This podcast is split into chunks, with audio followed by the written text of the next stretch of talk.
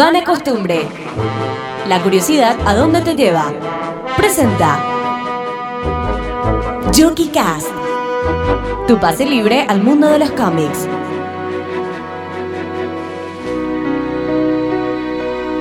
Bienvenidos.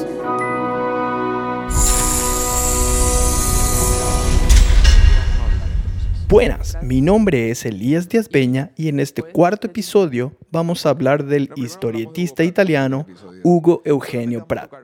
Algo inusual en lo que planteamos en estos podcasts, pero ante la imposición entusiasta de nuestro invitado Sergio Ferreira, no nos pudimos negar. Fuimos a lo de Yuki y junto a mi compañero Pop Spinzi, el periodista Sergio Ferreira y nuestra comic dealer Yuki, repasamos el paso de Hugo Pratt por el mundo cómic. ¿Qué nos contás, Sergio? Para mí es uno de los, uno de los eh, eh, autores europeos de, de- de historieta que, que han prácticamente revolu- no sé si revolucionado, pero por lo menos eh, le dio un sentido diferente a la aventura, ¿verdad? En su, en su, en su obra, ¿verdad? Ya desde él, él muy joven va a la Argentina cuando él, él es siciliano. No, no, no, no, veneciano, perdón, veneciano es. Va, va a la Argentina y con un, un grupo de, de- de- de- de dibujantes y guionistas viajan a la Argentina contratados por la editorial Abril en la posguerra de la Segunda Guerra Mundial, ¿verdad? Y, y ese grupo prácticamente le da un nuevo sentido a la historieta en, América del Sur, particularmente en la Argentina. Y uno de ellos, el que más sobresale entre ellos, es, Hugo Pratt, ¿ah? que inicialmente era dibujante en la Argentina, empezó a trabajar con Oestergel y con otros autores argentinos como, como guionista y él, dibujaba. Y vuelve a Europa hacia fin, participa de la, de la gran revista argentina que es Hora Cero, una revista muy importante en la, en la consolidación de la historieta en, el vecino país. Y donde estaba Oester, donde estaba Brecha, donde estaba Pratt, por supuesto, donde estaba mucha gente importante. Misterix también, la revista Misterix. Y, y luego vuelve a Europa y empieza a trabajar haciendo eh, adaptaciones de, de obras literarias. Creo que hizo La Isla del Tesoro o, o- o trabajos así, obras similares así de piratas y compañía. Hasta que en 1967 eh, presenta al- al corto maltés, que es su personaje principal. Ya en la Argentina había desarrollado personajes interesantes como Ticonderoga, con, con Oestergel, Ernie Pike, del que estábamos hablando hace rato. Antes de comenzar esto. Y también. Y otros personajes más. Sergio nos explica cómo un italiano tiene cabida en Latinoamérica, en Argentina en este caso, entrando los años 50, o mejor dicho, como un artista universal, donde la aventura no tiene nación. Vengas de donde vengas, escribas de donde escribas, si es bueno, trasciende. Bueno, tenés que tener en cuenta bueno, que, que la Argentina era muy. mm, digamos, entre, entre comillas, muy europeizada, ¿verdad? Sobre todo muy italiana. ¿verdad? Entonces, la presencia de inmigrantes italianos en, en la primera mitad del siglo XX o, o- o a, la medi- a mediados del siglo XX eh, era muy común, digamos. No, no, no, era muy, no era una cosa muy extraña y, y él se sintió como en casa, ¿verdad? Eh, ¿Y lo que hizo con Oestergel fue antes del corto? Antes del corto, claro. El corto aparece en el 67 y los trabajos con Oestergel comienzan a fines de los años 50 y hasta 61, Eso también le, 62, le- por ahí. le dio fama en Argentina porque Claro. Oestergel era Por un capo supuesto, ahí, ¿verdad? por supuesto, no. Y Hora Cero era una, una revista muy importante. Es, Sí. Hasta ahora es, Hasta una, ahora, sí. es una, una referencia en la historia de- de- del cómic. Hora Cero es eh, siempre mencionada ¿verdad? Sí. como publicación. Y este, cuando, bueno, vuelve a Europa, ahí hace un par de cómics y vuelve a Argentina otra vez. Mm, ya como visitante, o sea... eh, O sea, ya no vuelve como tipo para claro, pegar dos Corto, veces. Mo- Corto Maltés se publica en Argentina también, Ajá. por supuesto, pero no... digamos, ya con, con Pratt viviendo en, en- en- en Europa. ¿Y qué, qué es lo que sentís que, que- que tiene Pratt? Por eso, o sea, ti- tipo, te dijimos. Bueno, para mí- Decís Pratt. Para mí, él, él- él- él desarrolla la, la aventura de una manera contemporánea. O sea, la aventura, ¿qué sería la aventura? Por ejemplo, hablemos de obra decimonónicas, que obra de Julio Verne, Emilio Salgari, Joseph Conrad mismo, ¿verdad?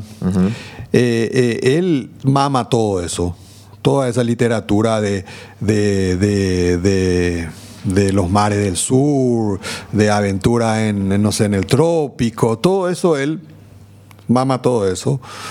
Jack London también, que, que no se desarrolla en, el- en- un lugar tropical, sino en, en la Alaska, generalmente son sus obras, ¿verdad? Y, y eso plasma en, sus, en, en, sus, en su trabajo, pero de una manera diferente. O sea, ya no tiene esa mirada positivista inclusive que tiene la mirada de la obra del siglo XIX, sino que ya tiene una mirada así como desenca- desencantada, incluso el, el- el- el corto maltés es un personaje así muy cínico, ¿verdad? No es un... No es un... No es como Flash Gordon, por ejemplo. Entiendo. ¿verdad? Sí, no, en, en- Es- en esas historias de aventuras que vos decís, por lo general se da como un ambiente casi de Disney, ¿verdad? Que, que- que va atravesando el protagonista. Claro. Si bien la imaginación es muy interesante, Claro. pero es como hay algo que, que vos estás seguro como lector que no se va a morir. Y además, lo, lo- lo- hoy, hoy en día hablemos de, de Julio Verne, Emilio Salgari, eh, decimos, bueno, eso es literatura para chicos, ¿verdad? Para adolescentes. Ah. Y Lectura igual favorita a un escritor como Julio Cortázar, ¿verdad? claro, otra vez, ¿verdad? Pero incluso podemos decir que Cortázar aprendió a leer a, Verne cuando era niño. Claro, ¿eh? sí. O sea, no sé, mi generación por lo menos nosotros leíamos Verne todavía, ¿verdad? No, no sé ahora cómo son, pero... Y ahora está más duro, me parece. Ahora Harry Potter, Sí. que está Ahora bien Harry también. Potter. Sí. Y, y bueno, el, el, el Pratt leyó todo eso. Y, y era un tipo, era muy viajero también, era un tipo que viajaba muchísimo y eso se notaba en Hizo su, su en su versión obra. del, del Tigre de la Malasia. También, sí, sí, Sí. sí, también. No, y, y, y, Eso no era Salgari. y- sí, de Salgari. De Salgari. de Salgari. sí. Y Salgari que no había viajado nunca, no conoció ninguno de esos lugares. Él solamente Ah. lo, lo- por, por, por leer de- describía el trópico y compañía. Pinta con acuarela, me parece. Claro. Y Pratt, claro, y, y, el, y- y es otro tema, ¿verdad? El, el, la- el, el El arte. pincel de Pratt, ¿verdad? Es Claro que- impresionante. O sea, hay una obra que él desarrolla en blanco y negro, que es Ticonderoga, que desarrolla en la Argentina, que es un personaje de la guerra de independencia de los Estados Unidos. Son, son, son tres, tres personajes y uno de ellos es un, es un, un indio y se llama Ticonderoga, ¿verdad? Así un, un ambiente muy Daniel Boone, David Crockett, esa onda. Dice ¿verdad? que el- los dibujos de los indios que hizo Los dibujos que hizo. son el- los mejores. Los dibujos que hizo Pratt para esa historieta son buenísimos. Y Buenísimo. además desarrollada en blanco y negro. Y él usaba acuarela en blanco y negro. Ah, no. Sí, o sea, todo lo, todo lo, toda la pintura está hecha en, en- en con grises, tonos grises, negros y, y- y- y en blanco y negro.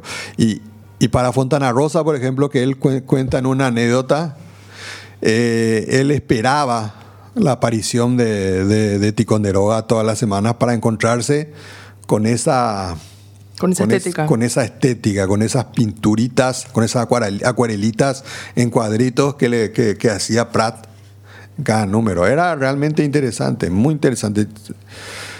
Increíble. Hugo Pratt trabajó con otros grandes artistas. Mencionaron, por ejemplo, a Héctor Germán Westergeld. Juntos crearon a Ernie Pike, un corresponsal de guerra que relata historias de la Segunda Guerra Mundial. Ernie Pike es un trabajo muy compartido de hoy. Ahí más que nada eso es Tergel el tema. Cla- eh, eh, Pratt aporta desde el dibujo, más que nada. ¿verdad? Ok. Eh, allí eso es Tergel, o sea, esa visión de la guerra, eh, esa visión también desencantada de la guerra. Sí, ¿verdad? una visión muy desencantada de la Y, y era, pero en esa época había mucha producción de historietas de, de- de la guerra, de guerra, Ajá. mucha producción. Y Ernie Pike marca una diferencia, porque no es la típica eh, de, de- de alemanes perdiendo frente a los, a los norteamericanos, ¿verdad? Así. Eh, no es así, es, sino que es una cuestión más que No, es nada un soldado como... perdido después de la guerra y que se encuentra con cosas que tiene que enfrentar psicológicamente. Sí, es sí, sí, claro, claro. Vuelve- ir a volver a ver un tanque que se quedó en el desierto perdido. Hay Y, hay toda una, cuest- una cuestión de, de- de- de- lo absurdo de la guerra. Exacto. O sea, lo que, lo que Oestergel desarrollaba era lo absurdo de la guerra. Y lo ponía, eh, eh, era Ernie Pike, un, un corresponsal de guerra que, que- que- que va desde... Creo que hay algunas historietas de Vietnam, inclusive con Ernie Sí. Pike como protagonista. Y yo, yo no llegué a leer, a leer la de Vietnam. Y y el dibujo que le hace Pratt a, a, a Oestergel, o sea, a Ernie Pike, es, es Oestergel mismo. O sea, le dibuja a Oestergel que es, él es Ah. Ernie Pike. Ah, yo no sabía Ah, eso. bueno, yo no sabía eso. Sí. Qué Después genial. Oestergel desapareció en la dictadura. Claro, sí, Él de eso estamos familia hablando. Sí, sí, exactamente. Le desaparecieron. Le desa- Pero está como desaparecido de la dictadura o desapareció De y queda como algo fantástico? No, no, no, de la dictadura. De la Él era. Él y todas sus hijas, todo. Él, todo. él era, él era, formaba parte de Montonero, ¿verdad? Era una figura intelectual dentro del grupo Montonero. Y lo hacen desaparecer en la época de Rafael Videla, entonces. Sí, sí, claro, en el comienzo del proceso. Y el 76, Eternauta 77 es una metáfora de todo eso. Es un manual de supervivencia. El Eternauta de Oestergel y Solano. Lo que Claro, que es una obra mucho anterior, Muy- pero, muy anterior, pero sí. tiene que ver, o sea, la, Vaticinando, el ¿verdad? Lo que iba a de, pasar. de cierta manera sí, Sí. de cierta manera sí, pero claro, es más que nada, eh, lo del Eternauta es una visión mucho más general, ¿verdad? De, de- de- es- ese, es un, ese es un capítulo aparte que tendría, se tenía que tratar que el Sí, Eternauta. El Eternauta es una historieta magnífica, ¿verdad? Una, una obra realmente que que ha marcado fuego en la, en la historieta argentina, sobre todo, y, y en otros países también ha, sido- ha- trascendido a sí. todas partes, en España, en Europa, se ha publicado muchísimo. Muchísimo. El Eternauta. Habrá que anotar ese título para un próximo episodio de Yuki Cast. Sí, sí. Mu es la última, La de- última. de- dedicada a, a- al corto maltés, Mm. ¿verdad? Pero, pero había otros personajes que había desarrollado de- después también. Estaba ya un... Y Bah. siempre aparecen, por ejemplo, Rasputín, Sí. eh, Germán Gess. Pero, pero no es el mismo Rasputín. Ese Rasputín es otro Rasputín, Sí, otro, sí. Pero sí, Pero- en la historieta, en la historieta de, de- de Corto Maltés, Corto él se, cono- se con- le conoce a Jack London, le conoce a, al Barón Rojo, eh, le conoce a, creo que a Mata Hari también está, no, También. me parece que Mata Hari, no me acuerdo bien. Eh, a muchos personajes importantes de, de la primera mitad del siglo XX. Y, y el personaje corto desaparece un, un día y, y supuestamente se va a la guerra civil española. Se va a pelear en la guerra civil española. Y ahí desaparece el personaje. Y nadie puede seguir haciendo porque este, eh, digo, Pratt, Pratt era- falleció, claro, y él él- hacía dibujos y guion. así Claro, ese es un personaje desarrollado totalmente por él. No había... No como pasa con Asterix, que Claro. murió Goscinny y Uderzo sigue... Sigue produciendo. pero ya no es lo mismo. No, no, no, no. No, Eso, nada esas historietas de Goscinny y Uderzo, esas son las historietas Esas de, son. de Asterix. Las Después nuevas la ya. que, la que Uderzo desarrolló con otros autores, Nada que ver, no. más o menos. Definitivamente queda como pendiente un episodio aparte para Asterix y Obelix, porque finalmente eran una dupla fantástica. No los podemos dejar de lado. Como Jodorowsky y Moebius, Pratt y Westergel, las duplas Qué increíble el mundo de cómics, cómo ahora eh, me, me voy fijando cómo las duplas funcionan. Muy importante, muy importante la dupla, sí, sobre todo. eh, qué sé yo, no sé. Yo por- para mí, por ejemplo, no hay un hombre araña como el de Stan Lee y John Romita juntos, ¿verdad? Claro. Justo ahora Pero eso porque traje- soy muy viejo nomás también. por eso. No, no, claro, pero, pero es que hay, No, pero tenés razón, Hay yo algunos coincido. que. ¿Sabes qué pasó cosa. con el cómic americano? Se volvió muy manga para mi gusto. Viste que tiene unos rasgos.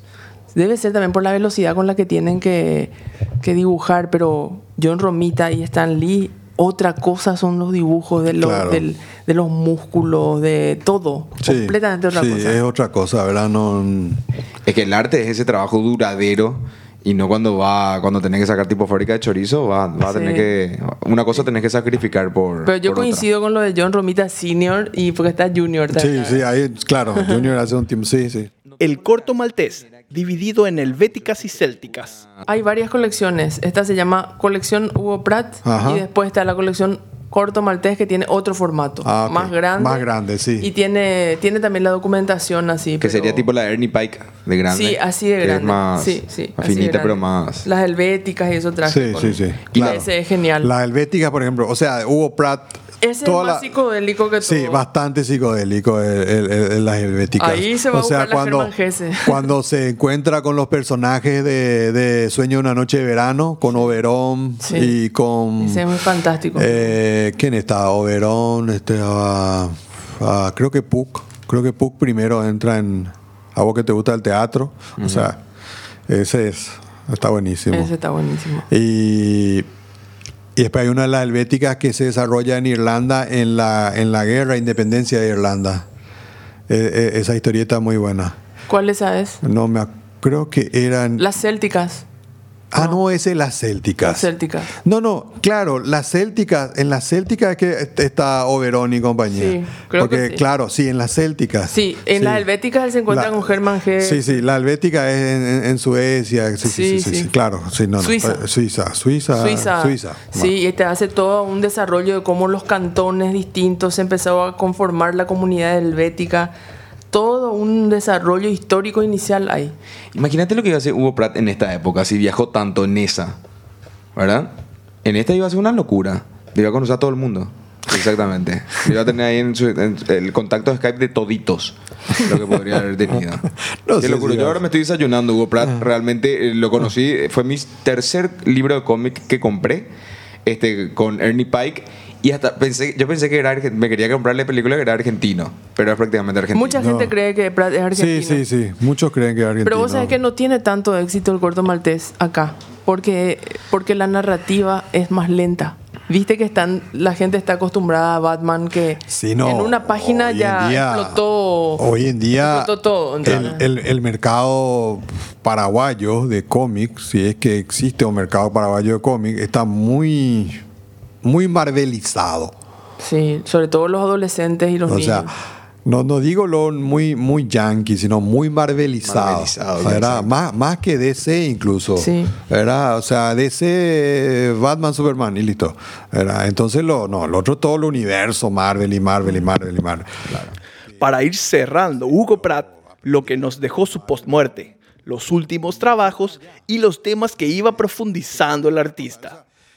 Eh, solamente comparando el corto maltés de La balada del mar salado con el corto maltés de la del, de creo que Tango se llama la que se desarrolla en Buenos Aires. Ah, no conozco esa. No te- no, nunca conseguí. Eh, sí, Tango creo que se llama, una ya de los de los, de los 80. Te la llevo. Es cambia completamente el estilo. Ya es así un trazo mucho más libre, más suelto, como que la línea eh, no está tan trabajada como en la primera, las primeras historietas. Eh, eso, es- eso es muy interesante. Y también el tema va cambiando mucho. O sea, se vuelve más... De repente, se en los 70 sobre todo, se vuelve así muy esotérico, muy fantástico. ¿verdad?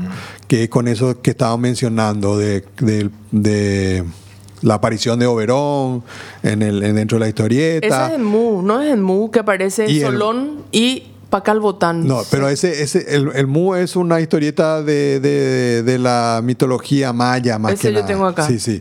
Espectacular. Que es la última obra de él. Sí. El formato de ese Sí. ahora nuevo es genial porque viene en un formato apaisado Ajá. y dos viñetas por página. Enormes. Así. Genial. Sí, no, esa es un- una obra, es un- Ah, es la que me mostraste. una vos. cosa de colección, o sea, Es- un, es un- libro objeto. Un libro objeto, exactamente. Y, y, bueno, su trazo se vuelve mucho más libre, pero y en, y en el tema va cambiando también, o sea, de, de- de- mientras que en la balada del mar salado es así más concreto, una historia más, no sé, de, de nada fantástica, en los 70 se vuelve fantástico. Y después va cambiando otra vez hacia, hacia fin, hacia, hacia cuando va terminando el, el- corto. El corto no, creo que llega hasta los 80, ¿verdad? Mude cuando es, no, no, No sé. no es, No sé, pero creo que llega hasta los 80. por eh, o sea, él, él fallece mucho tiempo después de que el corto deja de aparecer. O sea, como lo menos unos, no sé. el que creo que se años. publicó después de su muerte es eh, el del Tigre de la Malasia. Pero, Ese se claro, encontró. se estaba guardado, claro. Estaba guardado y Sí. recopilaron y sacaron en esta colección de Salgari. de- Jamás, o sea, nunca le pasó como le, le sucedió en su momento a Giro de cambiarse un Hugo Pratt Por Se- un seudónimo. Claro, una No, metamorfosis que- ahí. No, yo No, sepa, no. no, Pratt siempre fue Pratt. Pratt siempre fue Pratt y Sí. porque tampoco nunca Ni- se fue ni- a otro mundo. Ni conozco, ni conozco que haya usado seudónimo, porque era muy, muy también, bueno, claro, Moebius es un sinónimo de Giro, ¿verdad? Pero no, Yo no, no. porque yo bueno, que no. en, en la Argentina, por ejemplo, él desarrollaba un trabajo prácticamente de oficina, o sea, en ese entonces la producción de historieta era... eh, De 8 a 12, de sí, sí. 12 O sea, y media en la claro, y después o, bueno, hasta tra- las tra- 6. Trabajo, era, Claro. ¿verdad? Trabajo honorario. Y algunos, algunos hacían, bueno, firmaban hoy, bueno, hoy soy Hugo Pratt, mañana soy José Martínez, pasado mañana soy Poppy Spence y así, ¿entendés? O sea que va desarrollando como para, Claro. ¿verdad? Qué increíble. Qué bueno. No, Hugo Pratt. Que Hugo Pratt siempre, fabuloso. que yo sepa, siempre firmó con su nombre. Sí. A mí, me- y además, la firma de Hugo Pratt es fabulosa también. Ah, sí, sí. Es un logo. Es, un, es, Sí. es como para. Me imagino habrán unos cuantos tatuados de cómics de Hugo Pratt. Capaz. Así fue como descubrimos a Hugo Eugenio Pratt, o más conocido como Hugo Pratt. Queda en nosotros recorrerlo, entre Ernie Pike, el Eternauta, Mu, el corto maltés o quizás Ticonderoga. Definitivamente un must read. Muchas gracias por estar con nosotros. Hasta la próxima edición de Yuki Cast. ¡Chao!